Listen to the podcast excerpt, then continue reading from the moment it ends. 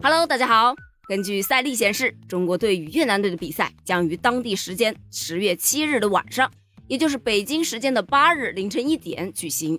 随着比赛时间是日益临近，中国队最近两天的训练逐步上量了。教练组再度安排了一天两练的节奏，所有队员呢上午将会被分在三个小组内，先后赴酒店的健身房、自行车房去进行各类的身体训练。到了晚上呢，就会到室外的场地去进行室外训练。据悉呢，全队人员目前对越南队的技战术打法是做了全方位的解析，他们之间的认识啊也是比较统一的，那就是越南队球员的脚下技术是普遍比较灵活的，但是身体条件相对会薄弱一些。从近期的训练啊，包括热身情况来看，中国队啊已经有意识去重推四后卫战术。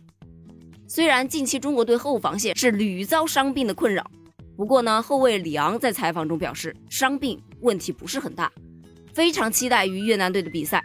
而蒋光太则也表示称，球队现在目标一致，就是要赢下比赛。由于中国队呢在十二强赛前两轮是连遭失败，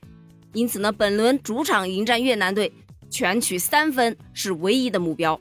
另外呢，据十月四日西班牙人官方微博表示呢。在结束与皇马的比赛之后，吴磊已经前往中国国家队报道，他将代表中国国家队参加与越南和沙特的世界杯亚洲区预选赛。不出意外的话呢，他将直接参加当地时间五日晚的全队合练。由于吴磊无需接受考察，因此呢，中国队最近一段时间的技战术训练并不会因为他的临时缺阵而受到不利的影响。